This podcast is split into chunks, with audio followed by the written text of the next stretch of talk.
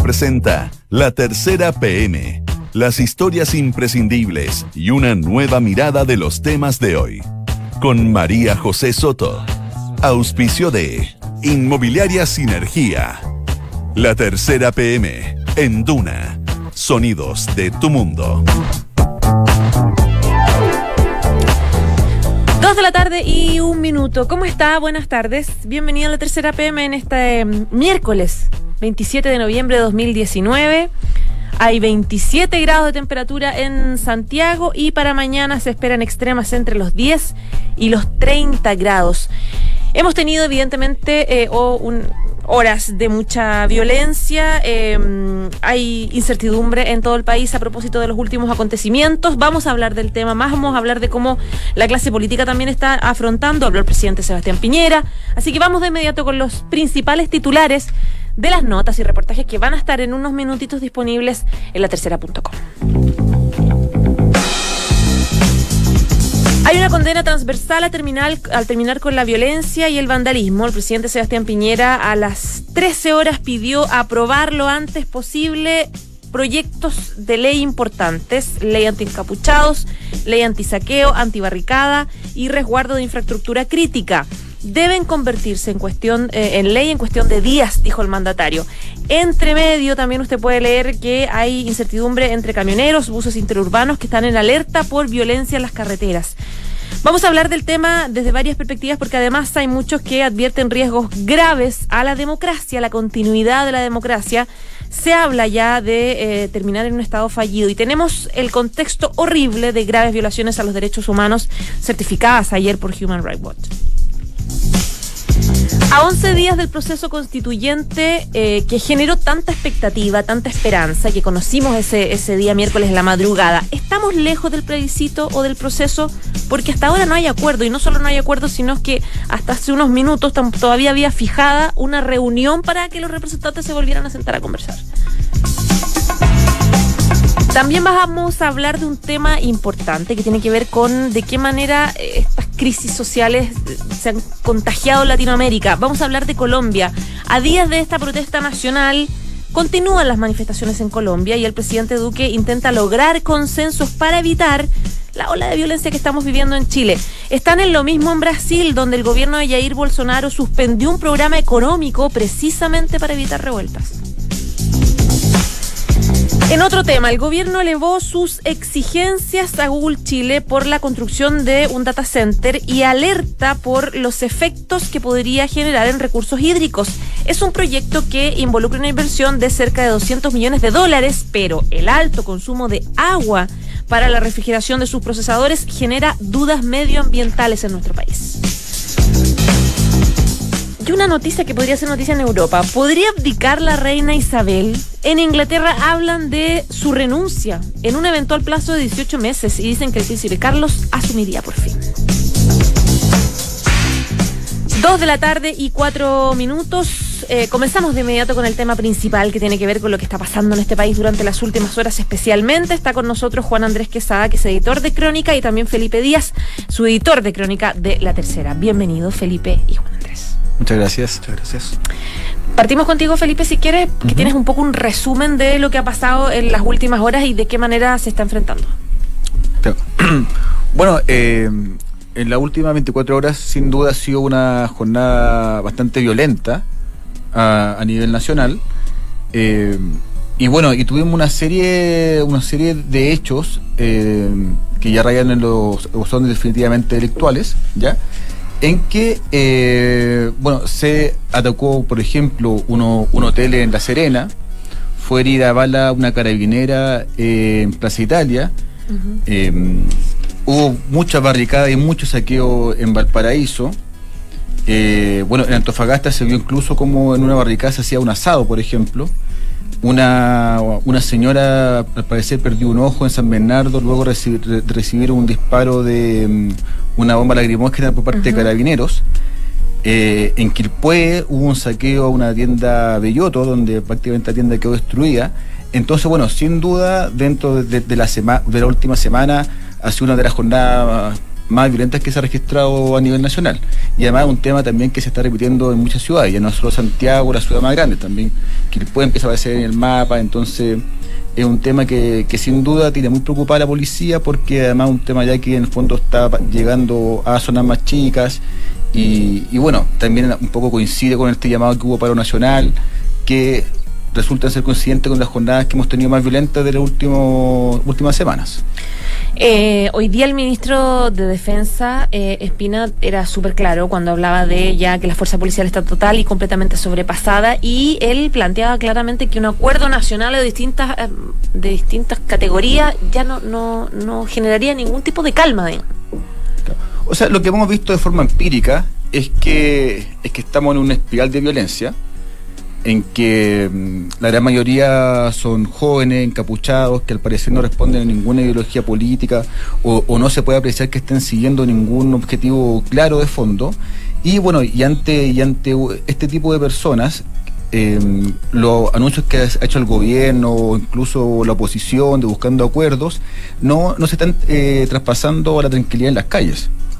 Entonces es un fenómeno que se está todo, todo el mundo lo está viendo con, con mucha atención porque eh, estamos en un punto al parecer en que la violencia está muy muy fuerte y la, los anuncios de clase política no están no se están pues, traduciendo en que se apacigüe este tema en las calles. Entonces, lo cual es muy, muy peligroso, o sea, no sé peligroso la palabra, pero es algo que está muy atento y que tiene a las policías también muy, muy preocupadas. Felipe, la, la influencia real de grupos narcotraficantes y barras bravas en estos grupos. Ya bueno, esas son dos aristas muy fuertes que está trabajando la, policía y el Ministerio Público. Partamos con las barras bravas. Bueno, em, según la experiencia policial, los grupos mayor que, se han organizado en los últimos años, que suelen enfrentar a, enfrentar a carabineros, que están hechos ligados a hechos delictuales, suelen ser estas barras bravas. De hecho, sobre todo las más fuertes son las de Colo Colo y de la Universidad de Chile. Y bueno, y con el tema de la NFP y los partidos de fútbol se ha demostrado que en el fondo ellos tienen alguna incidencia en esto. Cuando la semana pasada se trató de retomar el torneo nacional, un grupo de baristas de Colo Colo llegó al estadio, eh, tiraron piedra en la cancha, hubo que parar el partido y finalmente el fútbol siguió congelado. Entonces ahí tenemos, bueno, y además en Plaza Italia es muy común ver banderas de Colo Colo de la U en estas protestas y manifestaciones. ¿Qué sacan ¿Qué saca una barra brava con generar desórdenes o, encabezar o liderar desórdenes públicos? ¿Cuál es la ganancia? O sea, lo, que yo puedo ver es que en el fondo se están convirtiendo en un referente de la violencia, lo cual ellos siempre han estado muy cercanas y bueno, y estas barras, eh, desde al menos de los años 90, que empiezan a tomar fuerza, eh, se ven muy ligadas a, a temas de narcotráfico, a temas de, violencia en los estadios, incluso han amenazado jugadores, dirigentes del fútbol, entonces, bueno, ellos se convierten en una especie de, referente también dentro de, este panorama de violencia. Y respecto al narcotráfico, bueno, eh, hay líneas investigativas actualmente abiertas en, la, en el Ministerio Público y en la policía, porque ellos lo que están ganando con esto, según se está investigando y se está buscando establecer, es que al tener a los policías 100% centrados en desmanes o incluso dejándolo dentro de los cuarteles eh, con ataques a comisarías, en el fondo ellos les da, mm, en la población y los sectores donde ellos se mueven, les da carta blanca para poder vender y traficar sin ningún problema. ¿Cómo quedó Felipe Carabineros luego de este informe tan duro de Human Rights Watch eh, eh, confirmando el uso indebido por parte de policías, las violaciones graves a los derechos humanos y un cuestionamiento muy directo por el uso de, de estas municiones, etcétera? Bueno, en Carabinero un poco también a nivel interno ellos un poco sabían cómo venía este, este informe, por lo que habían preguntado y por las mismas preguntas que esta gente le realizó cuando ellos fueron consultados por este informe. Bueno, en Carabinero la verdad es que hay un tema muy particular en que ellos se sienten por un lado que, se están quedando un poco solos porque en el fondo la, violencia está muy fuerte y, y una parte importante de la ciudadanía, bueno, y también con, justo, con justa razón, ha cuestionado cómo han actuado en ellos. Eh, el tema de las cubetas antibalines, que ha dejado a más de 200 personas con problemas oculares, el tema de la bomba lacrimógena. Pero también, por otro lado, ellos han visto también, en el fondo, la paradoja o la, pregunta de cómo controlamos hechos delictuales sin recurrir a estas armas. Hay, todo un debate que quizá bueno, se debe mejorar la táctica de las fuerzas especiales, pero en el fondo ellos se sienten que si bien pueden tener algo responsabilidad, ellos sienten también que en el fondo también están cumpliendo su deber constitucional de mantener el orden público. Entonces están ahí como entre un lado y otro, están cara a cara. Hace rato hay muchos sectores que están pidiendo la salida de Rosas, a propósito especialmente de este último informe. Em, ¿Hay posibilidades de que eso pase o hay un apoyo transversal dentro del mundo carabineros hacia la gestión de él? Bueno, otro tema también en que la, policía interna se ha visto un poco dividida. Eh, si bien es cierto que al general Rosas una parte importante lo apoya, y él de hecho ha estado en comisaría, se ha constituido en una unidad de fuerza especial y ha transmitido su apoyo. Hay otro sector dentro de la policía que sí le gustaría ver un apoyo más, más, fuerte y, más, más, decidido al, respaldo a la labor de ellos a nivel público y a nivel también político. Y bueno, y el, la verdad es que hoy día si me preguntan, no sé si mm, la salida de General Rosas podría generar algún cambio muy profundo en esto. En el fondo acá estamos viendo eh, formación policial que lleva muchos años en la misma línea. Em, ¿Pero no serviría un poco para descomprimir un poco la presión sobre Carabineros? Sí, yo creo que puede ser la o sí. Ahora la verdad es que también hay que tener en cuenta que General Rosa es un general bastante joven, que de hecho hay que recordar que, que antes de él estuvo Bruno Villalobos y Hermes Sotos el Mesoto, lo cual los dos salieron con un problema bastante grave, uno por el caso Catrillanca y otro por el caso Huracán. Y bueno, lo que apostó el gobierno fue justamente a hacer como una limpieza generacional y dejar a Rosas, que era como un hombre joven, un general relativamente nuevo, a cargo de la institución. Entonces, si sacamos a él, en el fondo, ¿qué otro, otro nombre también puede estar validado en tu institución y que tenga la suficiente, suficiente experiencia para poder eh, liderar en un momento tan complejo quizás de la institución? Quizás una estudia un poco más personal, quizás quizás sería recomendable por, por el momento no hacer nada y claro, cuando ya esto baje y cuando ya un poco el país vuelva a la normalidad, quizás ahí ya tomar decisiones más a largo plazo y en el fondo ahí hacer un cambio más, más profundo de la institución. ¿Se ve tan lejano eso, Felipe? Como esperar a que el país vuelva a la normalidad, es como... Claro. Hace rato que estamos esperando eso. O sea, lo que todo el mundo, o sea, o gran parte de la gente creo que quiere es que Chile vuelva a ser el al menos en el tema de orden público, lo que era hasta hace un mes atrás, pero claro, que el tema baje y como que se vea una, una disminución de la violencia de, una manera concreta y efectiva, la verdad es que al día de hoy al menos no está tan, tan claro. Gracias, Felipe. Bueno, Juan Andrés, eh, hoy día estuvimos harto rato esperando al presidente Sebastián Piñera que hablara en, el patio de los Naranjos, estaba listo el, clásico podium, etcétera. Algo que pasó también eh, esa noche en que el presidente tuvo la idea de nuevamente generar un estado de excepción, milicos afuera, militares afuera, perdón, y em, y finalmente se reculó a partir de, eh, un, de un, acuerdo nacional. Ahora, em, ¿de qué manera eh, han estado negociando estas últimas horas, porque leía, por ejemplo, la nota que, ya está publicada la tercera PM para el que quiera leerla, de la periodista Paula Catena, que decía que están en intensas negociaciones para lograr un acuerdo en materia de seguridad con la oposición ahora, a propósito de los anuncios que hizo el presidente de pedir urgente que le apruebe la ley encapuchado, anticapuchado, antisaqueo, antibarricada y el resguardo de infraestructura crítica. Claro.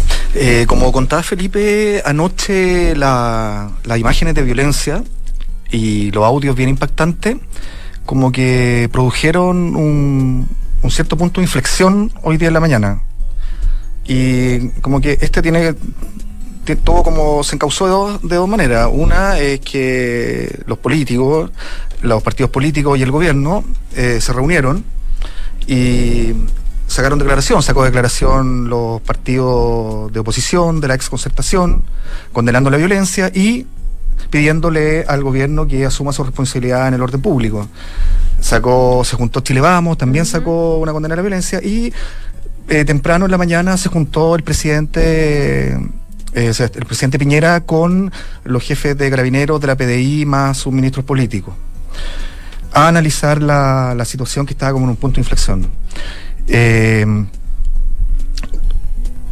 había muchas había expectativas, como tú dices. Eh, básicamente lo que hizo Piñera fue darle un espaldarazo a, a, un, Carabinero, que estaba bien debilitado. Eh, dio frases como que llegó el momento de decir basta, la democracia tiene la obligación de defenderse de enemigos. Y concretamente eh, le puso presión al Congreso para que aprueben en pocos días, como decías tú, varios proyectos que se encuentran, que es el de ley anti-encapuchado, ley anti-barricada. Ahora, Juan Andrés, el, el- hay varios eh, contextos que empezaron a salir a propósito de las palabras de Piñera, que es que primero el presidente no se ha referido, no se refirió al, al informe de Human Rights Watch, que era el que todo el mundo estaba esperando. Ayer todos nos enteramos que eh, este joven Gustavo Gatica quedó completamente ciego, entonces hay una suerte de indignación también en la opinión pública eh, que em, está de alguna forma aflorando a partir de un montón de opiniones de personajes, personeros públicos que dicen, bueno, acá se habló de nuevo solo de, de seguridad, digamos, solo de acelerar proyectos policiales en el Congreso, etcétera, y no de- del problema de fondo. ¿De qué manera se está haciendo cargo el, el gobierno de este tema? Eh, bueno, sí. Eh, lo que pasa es que en, en estos momentos de crisis, efectivamente, los discursos son, eh, las palabras son, son muy interpretadas ahora en redes sociales y todo. Hubo algunos que, que señalaron que, que se refirió a una estatua del presidente, a una estatua de Arturo Prat y, y no nombró a, al joven que perdió, perdió sus dos ojos. Sí. Eh, yendo a tu pregunta, lo que hizo el gobierno es eh, referirse, efectivamente, la moneda se refirió al informe ayer a través de la subsecretaria de Derechos Humanos. Eh, ese fue como el... Ese fue el único, el único, claro, pero bueno, se esperaba un poco que el presidente Piñera hiciera como, si bien hablara de la jornada violenta, también hicieron alusión al informe de ayer.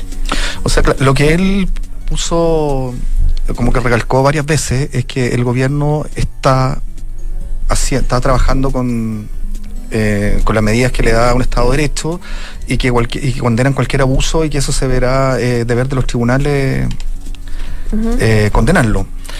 Y, Hay- hay- y como hay- le mete presión al Congreso también. Hay quienes, y lo conversábamos antes del programa, que tú me contabas un poco que hay muchos eh, eh, expresidentes de partido de la nueva mayoría, etcétera, que están un poco advirtiendo de los riesgos reales de lo que está pasando y que ahora está en riesgo la, la democracia y hablan del riesgo Sí. de un Estado fallido. Claro, ese es, otro efecto nuevo de, de lo que yo te, te comentabas.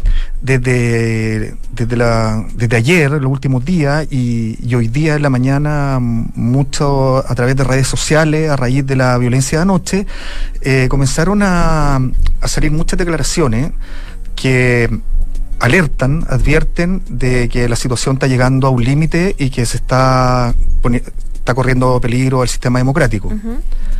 Algunos apuntan a dirigentes de la mesa social, como Mari Vilar del Colegio de Profesores, que en alguna entrevista ha criticado como el sistema democrático.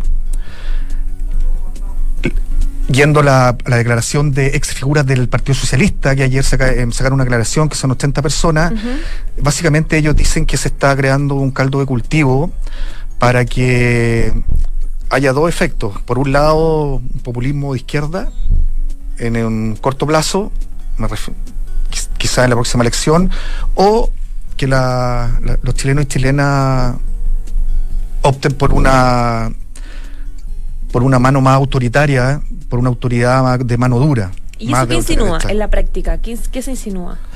Eh, se insinúa de que lo que ellos dicen que los- si nosotros eh, lo que dicen los, los ellos llaman a la izquierda democrática a tener una propuesta concreta frente al momento la- al momento que está viviendo el país ¿A riesgo de qué? a riesgo de que la democracia pudiera quebrarse y muchos también citan a comparan la situación actual con lo que eh, sucedió en, en el 73 Antes del 73. donde había una especie de lucha de clase. También apuntan a que ha recrudecido también la mucha violencia civil.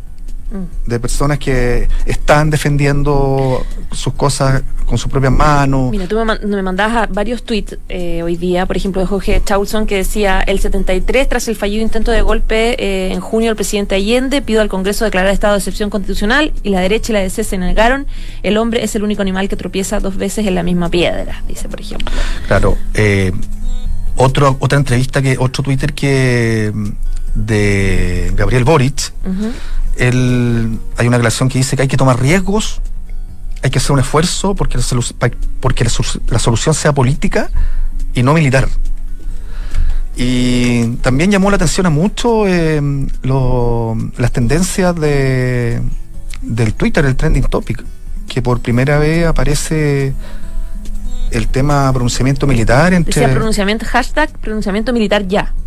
Claro. el- por eso que te comentaba que hubo como en la última hora ha habido como un punto de inflexión eh, en cuanto a la violencia y de que de que se necesita, lo que tú decías, como muchos dicen que la, solución pasa por un acuerdo político y no por más declaraciones, ni llamados, ni que la concertación emplace al gobierno a, cumplir su, su, rol de resguardar el orden y que el gobierno emplace al Congreso a, a, poner, a despachar cuanto antes los, los proyectos, sino que lo que se está como lo que todos piden es que se necesita un nuevo acuerdo político y quizás una, una, un buen apronte es una reunión que estaría fijada para hoy día, eh, después del almuerzo, entre el ministro del Interior, Gonzalo Blumer, y la mesa social. Claro, la mesa social que ya tanto se ha escrito respecto de que no tienen finalmente la capacidad de, movilizar a esta masa manifestante y son muy distintos, son muy heterogéneos en, en opiniones, en posturas, etcétera. ¿Cuál, ¿Cuál podría ser el éxito que podría lograr Blumel con esta mesa? No, sí, pero si bien ellos no, eh, no están asociados a, los actos vandálicos, sí tienen un fuerte poder en, en las convocatorias diarias a paro, marcha, huelga. Además, ahí está el Colegio de Profesores, la CUT. Y, por ejemplo, el Partido Comunista está como muy aliado a la mesa social. Entonces, un, primer acuerdo entre el gobierno y la mesa social eh, yo creo que podría tener como resultado positivo de cara a un acuerdo eh, para frenar la violencia. ¿Podría de pronto ser más exitoso que el acuerdo que se está fraguando entre oposición y, oficialismo, tomando en cuenta que ellos ni siquiera, de hecho, continúan las reuniones, ayer no, han podido ni siquiera ponerse de acuerdo en qué reglas van a empezar a esperar para empezar a trabajar? Claro, porque muchos apostaban que esa noche histórica eh, si bien descomprimió la violencia y la presión de las calles, eh, ahora como que todo el mundo sigue hablando porque se siguen juntando para llegar a un acuerdo, pero la, la de anoche fue una violencia, o sea, fue una, una jornada muy violenta. Se requiere como algo más. Ya, pues vamos a ver cómo van pasando las horas, Juan Andrés y eh, Felipe, muchas gracias. A ti que estés bien. que estén bien. Chao, chao. En Duna Escuchas, la tercera PM, con María José Soto. Dos de la tarde y 23 minutos. Viene entrando al estudio Alejandro Tapia, que es editor de Mundo de la Tercera, para hablar de. Salimos evidentemente de Chile, pero en Latinoamérica, en nuestra región, las cosas están súper complicadas también. Vimos lo que pasó hace unos días en Colombia y la cosa podría aumentar porque la calle se está organizando en ese país. Lo mismo están con la misma advertencia también en Brasil. Alejandro, ¿cómo estás? Hola, ¿qué tal, José? Bienvenido. Gracias. Hace tiempo que no venía por estos lugares. Así es. Ya, partamos por Colombia, si quieres. Bueno. ¿Qué, pasa en Colombia? Porque eh, primero la marcha nacional que se convocó la semana pasada, afortunadamente no tuvo los grados de violencia que sí hemos eh, eh, vivido en, Chile. Los colombianos decidieron salir el jueves pasado a la calle demandando una serie de cambios estructurales en, las reformas que está intentando impulsar el presidente Iván Duque eh, de centro derecha, alguna vez aliado del expresidente Álvaro Uribe. Eh, de básicamente dos reformas, la reforma laboral y reforma a las pensiones. Eh, ocurre algo particularmente extraño que las manifestaciones son en rechazo a unas reformas cuya, cuyo contenido final, cuyo texto final todavía no se conoce. Eh, entonces, a ver, por ejemplo, los colombianos reclaman porque eh, supuestamente en la reforma de pensiones se va a aumentar la, edad de jubilación. En la reforma laboral supuestamente se va a extender, eh, o sea, se van a, quitar algunos beneficios a los jóvenes, reducción del sueldo mínimo, etcétera. Pero lo complejo es que Duque ha dicho que no va a ser eso, que su idea no es precisamente esa. Entonces están entrampados un poco en eh, un reclamo por algo que todavía no es tan tangible. Lo que sí es concreto es que eh, en la reforma tributaria también que está impulsando eh, se van a hacer una serie de recortes de, impuestos a, las empresas y ese es otro de los reclamos también de los sindicatos, de los sectores de estudiantes, de las centrales obreras, etcétera, etcétera. la protesta en Colombia ha sido muy masiva. Eh, el, jueves salieron muchas personas a la calle en diversas ciudades, Cali, Medellín, Bogotá. Eh, terminaron lamentablemente con eh, hechos eh, de violencia. Hasta ahora hay cuatro muertos porque las protestas siguieron en, en los días siguientes. Eh, y hay un joven que se ha transformado en el símbolo de, de las protestas, eh, Dylan Cruz, un, un, un, joven que recibió una, una bomba lacrimógena de la policía colombiana que falleció eh, el, el, día lunes. Eh, y esto de alguna manera ha impulsado a los colombianos a volver a salir a la calle hoy. No solamente por eso, sino también porque eh, los sindicatos especialmente han adoptado un discurso en que tampoco quieren ceder a, su, sus demandas. Por otro lado, Duque sí ha hecho algunos gestos, como sentarse en la misma mesa con eh, todos los sectores que están involucrados en, las protestas, inclusive con los organizadores de las protestas. Eh, pero el diálogo no parece avanzar mucho porque esos mismos eh, dirigentes que se sentaron a dialogar eh, hoy día también están convocando una protesta que está recién comenzando hasta ahora, uh -huh. principalmente en Bogotá. Tengo varias preguntas que hacerte. La primera, claro, tú hablas de que el, el, la razón por la que finalmente la gente se convocó en las calles tiene que ver con eventuales reformas laborales, de pensiones, reforma tributaria, que no están tan claras en su contenido, pero que la gente por algo pispea que hay un montón de cosas que, que, que, que las, van a, las van a perjudicar tal vez tiene que ver con, con, la, con promesas de campaña, con, con una cierta lineamiento de gestión que ha tenido el presidente Duque o, y acaba mi pregunta, con un descontento también de desigualdad eh, que se viene, que viene de alguna forma con una bomba de tiempo creciendo hace años. Bueno, eh, en Colombia pasa que eh, ha habido cierta estabilidad económica, un país que en el último trimestre creció 3,3%, eh, aparentemente si tú revisas todas las, las, cifras en un Excel está todo más o menos ok, uh -huh. con reducción de cifras de pobreza y otros índices más. Pero claro, como bien dices tú, eh, se ha ido acumulando un descontento, especialmente porque eh, la clase media, eh, la clase media baja ha sido la más golpeada por ciertas reformas, no hay, se ve que hay un crecimiento, digamos, macroeconómico, pero que no le llega al, al bolsillo del ciudadano colombiano de a, pie, de, a pie, Pero también en Colombia se mezclan ot otros fenómenos, porque esta, esta marcha, esta manifestación no solamente, digamos, contra las reformas de Iván Duque, sino también es un reclamo a cómo se han ido implementando también los acuerdos de paz. Colombia estuvo cinco décadas con una. Eh, que antes era el tema armado. que movilizaba a Colombia, la paz. Claro, con un conflicto armado que dejó 260 mil muertos. Eh, y que eh, no, no, no, desde la firma del año 2016, cuando gobernaba Juan Manuel Santos, no, no, no ha sido bien bajado, digamos. Eh, han habido eh, varias letras chicas que finalmente han terminado imponiéndose, no han habido garantías para ciertos sectores, quedó en un limbo también la suerte de algunos guerrilleros que han, han, vuelto incluso a la selva. Entonces también se mezcla todo un descontento por diversas situaciones, acuerdos de paz, uh -huh. reforma laboral, reforma a las pensiones, eh, el tema de los impuestos a, a las empresas. Eh, y claro, finalmente la bomba de tiempo explotó, pero explotó también eh, de manera muy anunciada. O sea, el paro que hubo el jueves pasado estaba anunciado hace mucho tiempo. No es que uh -huh. los colombianos salieron de la noche a la mañana a la calle de manera espontánea. Eh, se decretó también eh, toque de queda el mismo jueves en Cali, donde se han registrado como los enfrentamientos más, más duros. Eh, luego también en algunos sectores de Bogotá, pero ese toque de queda se eh, eliminó, digamos, a, a, las horas después. O sea, duró muy poco, uh -huh. fue muy acotado, una medida muy acotada. Eh, tú hablabas del caso de este joven que murió en medio de las protestas, que es Dylan Cruz, que ya lo están mencionando, eh, no solamente es motivo de protestas ahora en Colombia, sino también artistas internacionales, digamos, está siendo como símbolo de lo que está pasando en Colombia. Eh, ¿Cuál es el actuar policial? Porque acá si uno se acuerda, si uno piensa en, en lo que pasa en Chile, ayer lo dijo súper claro Human Rights Watch, eh, acá el problema es una ineficiencia terrible, grave de las fuerzas policiales, no hay o no se puede, no hay pruebas de una de, un, de, de algo sistemático de violación a los derechos humanos, pero sí ineficiencia, se trabaja mal básicamente.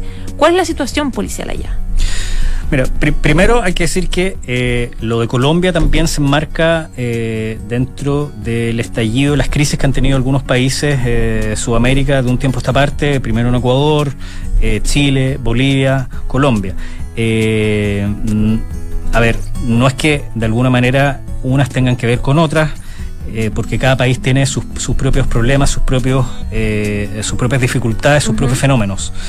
Eh, sin embargo, eh, especialmente en Colombia, eh, se ha estado observando de manera muy profunda eh, todo lo que ha pasado en Chile. Incluso, si uno revisa imágenes de los carteles de, las, de los de la gente que está protestando en las calles son más o menos similares a los que han habido acá en Chile.